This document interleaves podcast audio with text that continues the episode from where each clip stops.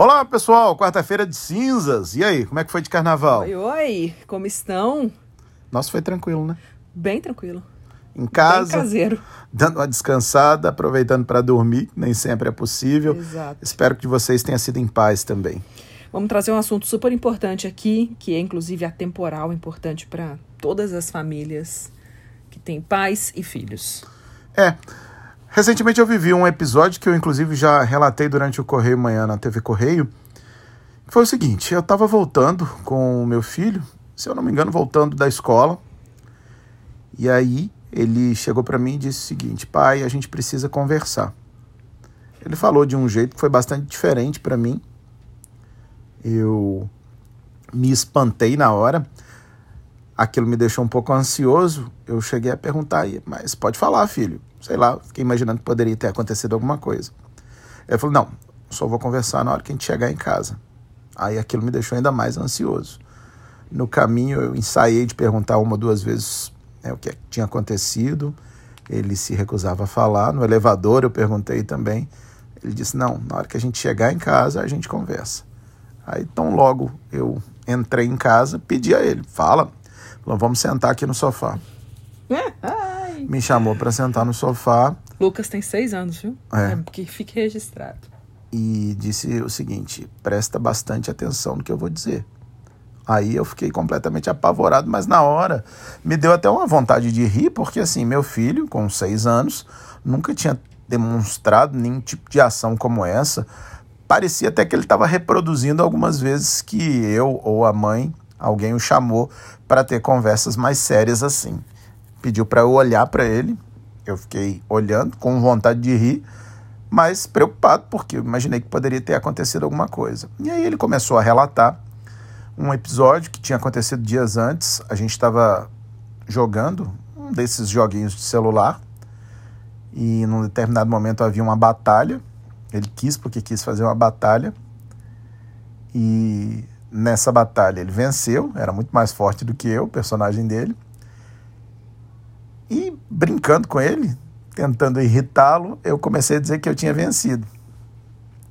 E aí todas as vezes que ele tentava argumentar dizendo não, fui eu que venci, eu falava mais alto e falava sem parar. Ele foi ficando irritado com aquilo, enfim.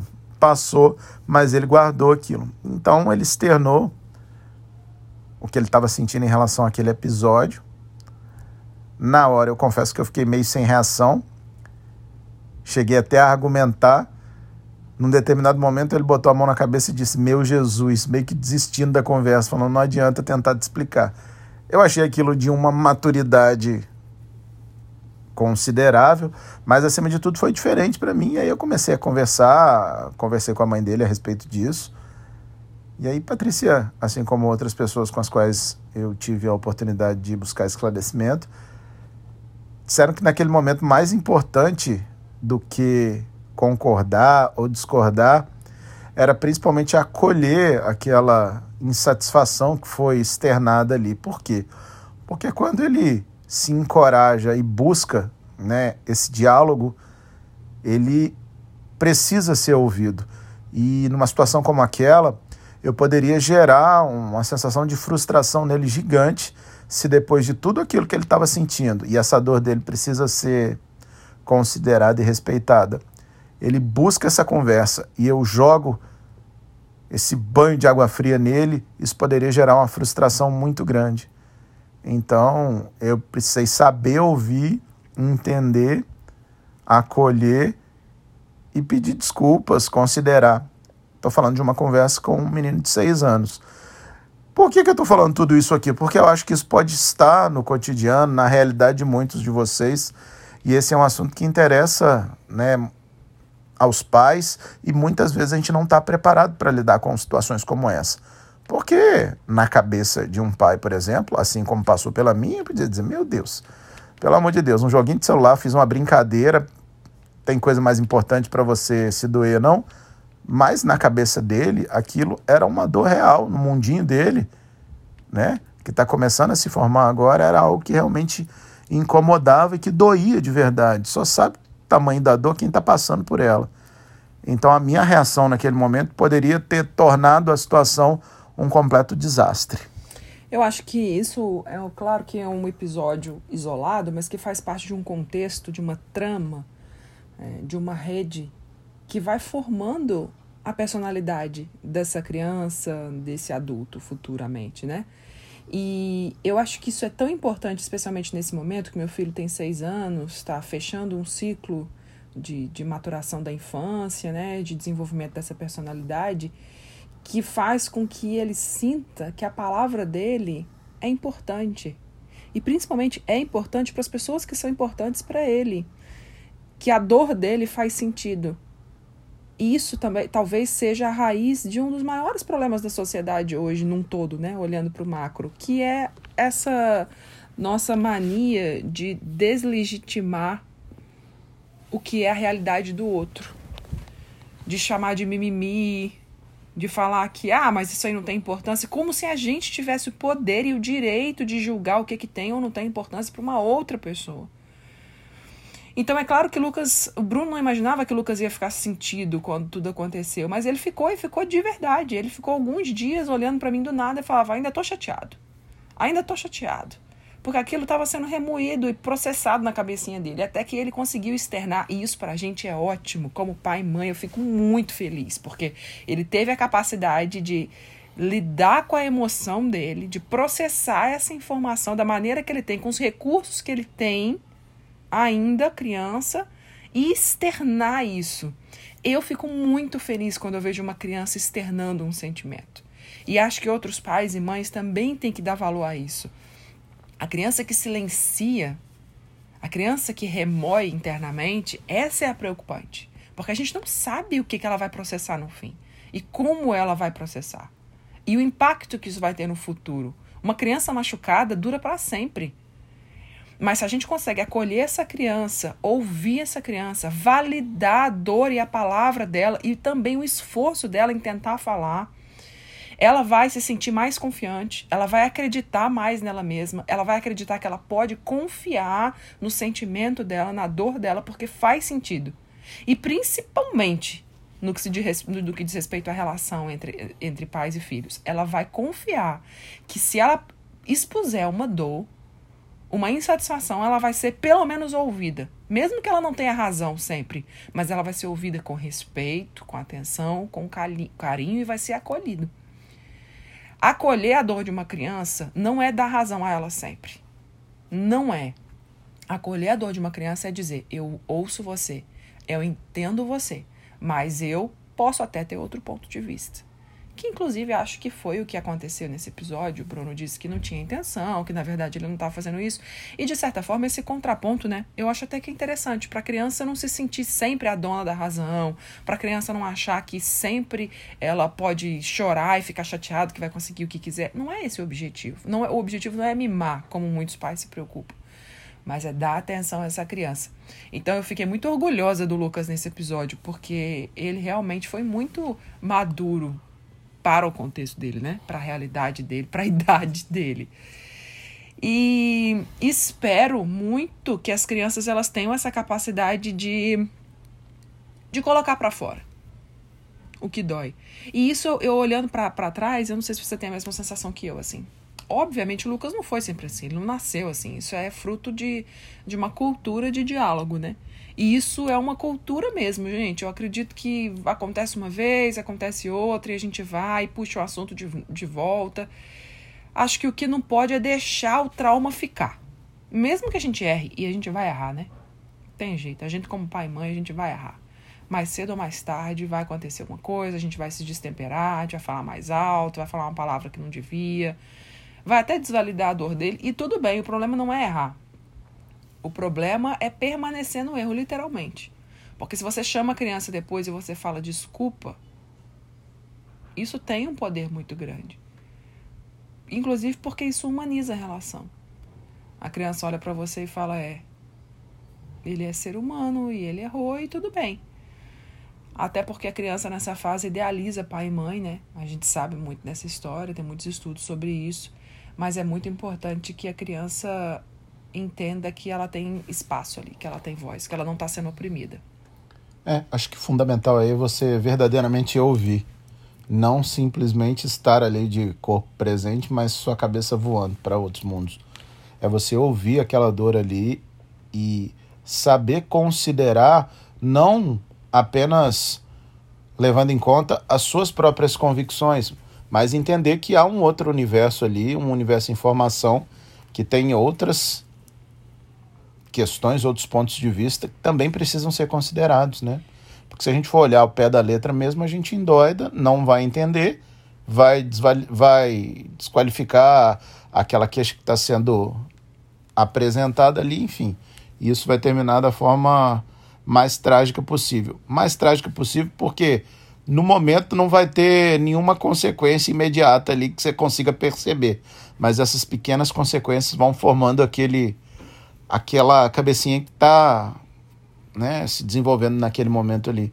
Então é importante demais a gente estar tá atento a essas queixas que às vezes não se apresentam dessa forma tão, né, categórica quanto foi essa aí, que ele me chamou, sentou. Às vezes é um murmurinho, às vezes é uma, uma cara triste, às vezes é um choro, enfim, elas vão se apresentando de forma diferente ao longo do nosso dia a dia e muitas vezes a gente não está atento a perceber essas pequenas insatisfações.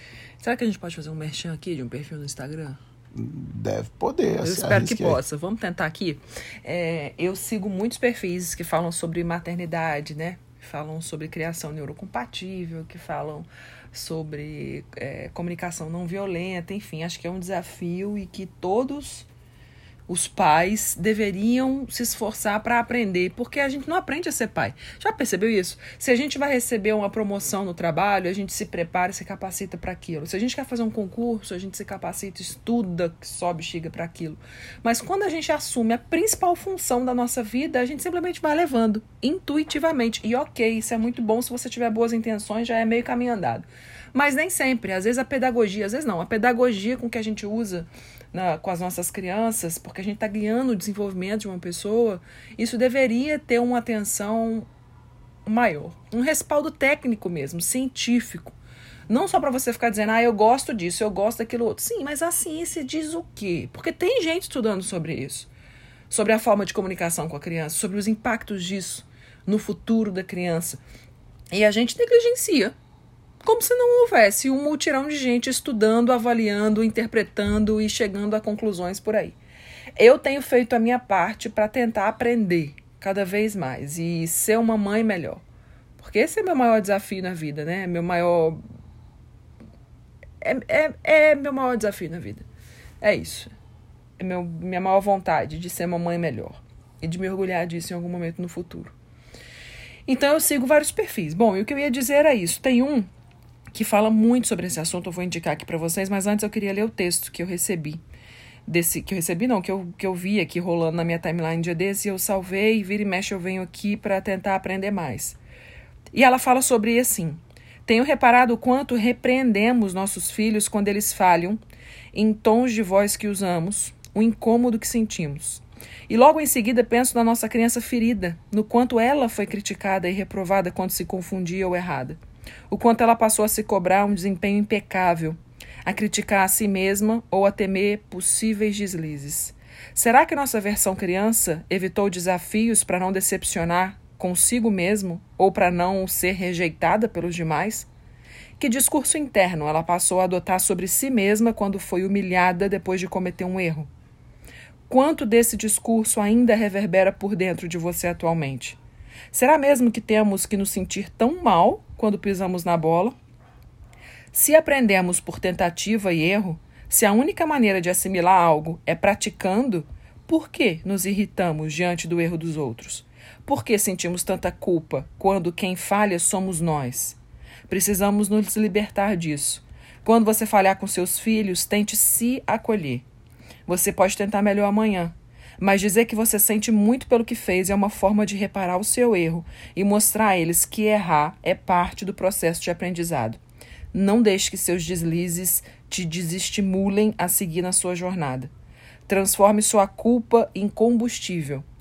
Não permita que ela te paralise. Estamos todos aprendendo, estamos todos em processo. Esse é um texto de Maíra Soares, que foi postado num perfil chamado Pais Ajudam Pais. É um perfil que eu amo, de uma psicóloga chamada Flávia Pereira. E ela postou esse texto há algum tempo. E eu acho que diz muito sobre esse momento, né? Sobre quando a criança erra, sobre quando a gente erra com a criança e sobre como lidar com, com esse momento tão difícil. E eu sei que muitas vezes as relações familiares elas não são leves a ponto de que esse aprendizado aconteça livremente, né? Que esse aprendizado flua. Eu sei que em muitas famílias há outras relações, outros, outras conexões de violência. Quando muitas vezes o pai é violento com a mãe e a mãe não consegue ser plena na maternidade porque tem uma dor latente muito grande bem no seio familiar onde deveria haver acolhimento, paz e amor. Mas claro que é impossível negar que isso vai ter consequências na formação dessa criança futuramente e talvez a mãe não possa fazer nada para evitar e talvez isso doa muito. Mas o quanto a gente pudesse preparar para viver esse vínculo, para viver essa relação, eu acho que deveria é uma dica que eu dou como mãe de uma criança de 6 anos que está aprendendo diariamente sobre como fazer isso, sobre como ser mãe de fato. Não só ter parido e botado uma criança no mundo, mas sobre como ser mãe, como guiar o desenvolvimento de uma criança. E isso é tão desafiador, mas ao mesmo tempo, quando a gente sente que consegue avançar um passo nessa construção dessa relação, é tão satisfatório e tão gratificante que eu acho que vale a pena. E no futuro, ter uma criança com uma saúde mental equilibrada, com uma autoestima regulada, com um senso de amor próprio, de autorrespeito. Se eu conseguir isso, terá valido a pena. Todo desafio, todas as noites mal dormidas de preocupação, todas as inquietações por não saber se está fazendo a coisa certa, todas as tentativas de diálogo, muitas delas frustradas. Enfim, Todas as dores que toda mãe ou muitas mães provavelmente têm. Eu já ouvi dizer muitas vezes que ter mãe é, é, é ter culpa, né? Ser mãe é ter culpa. E eu concordo, de certa forma, a gente se cobra muito. E aí, esse texto de hoje, esse podcast como um todo, fala muito sobre isso. Fala sobre a nossa. desenvolver a nossa capacidade de lidar com essa culpa, com esse erro, com essa frustração. É, e que ninguém se sinta mal ou que se sinta efetivamente culpado por questionar, por condenar, muitas vezes por corrigir. Porque na prática, se a gente for olhar o pé da letra, acolher é muito mais fácil. Porque acolher vai gerar muito mais empatia do que repreender. Repreender é uma missão muito difícil, mas a gente está falando aqui é de buscar um equilíbrio. É porque muitas vezes Somos nós, crianças, que estamos em confronto com as atitudes daquela criança ali, e isso acaba virando um momento tenso. Várias situações do dia a dia podem, usando a linguagem popular, te pilhar a ponto de você não saber como reagir em determinada situação, às vezes exagera na hora de repreender, às vezes usa uma palavra errada, às vezes não faz daquela forma que você gostaria e imediatamente vem o arrependimento ou vem daqui a pouco chega um arrependimento pela forma ou pela palavra que foi usada ou pela coisa toda em si. Não se trata aqui de buscar culpados, não, mas simplesmente de se falar a respeito desse equilíbrio. Aqui em casa a gente tem essa dificuldade. Não é fácil. Eu tenho. É, vou chamar de missão, mas é porque geralmente cabe a mim essa, essa parte de repreender, essa parte de condenar. Não que Patrícia não faça, ela faz quando precisa fazer, e não que eu não acolho. Acolho na maior parte do tempo. Mas acho eu, Patrícia pode me corrigir se estiver equivocada, que ela acha que eu repreendo demais e eu acho que ela acolhe demais. Acolhe em praticamente todas as situações. É um ponto de vista. Ela vai trazer outro, você não precisa concordar com os pontos de vista, mas o simples fato de você buscar essa forma de equilibrar. O simples fato de você parar para raciocinar a respeito daquelas atitudes que estão sendo tomadas ali no dia a dia, isso para mim já é um passo gigante. Porque quando você simplesmente toma as atitudes e não está disposto a pensar sobre elas, não está disposto a avaliar se aquilo foi certo ou se aquilo foi errado, e principalmente não está disposto a mudar, a pedir desculpa, não está disposto a, enfim, a assumir consequências que essa atitude pode trazer, aí realmente é complicado. Né? Porque não tem fórmula. Se tivesse fórmula, seria ótimo. A gente aplicaria a fórmula e seguiria a vida. O próprio perfil aqui, embora seja um perfil de pessoas que se capacitaram para isso, que estudaram para isso, ele não traz fórmulas prontas, ele traz algumas orientações a respeito de conclusões que foram tiradas ou conclusões que têm base científica, mas também não traz uma fórmula, não tem manual. Crianças não vêm com manual. Cada criança é uma criança com seu universo, suas convicções, como eu já falei aqui anteriormente. Então, assim, buscar o equilíbrio é importante e, acima de tudo, pensar a respeito antes, durante e depois daquilo que a gente está fazendo. Pensar sobre aquilo que a gente está fazendo. Eu acho que isso é importantíssimo.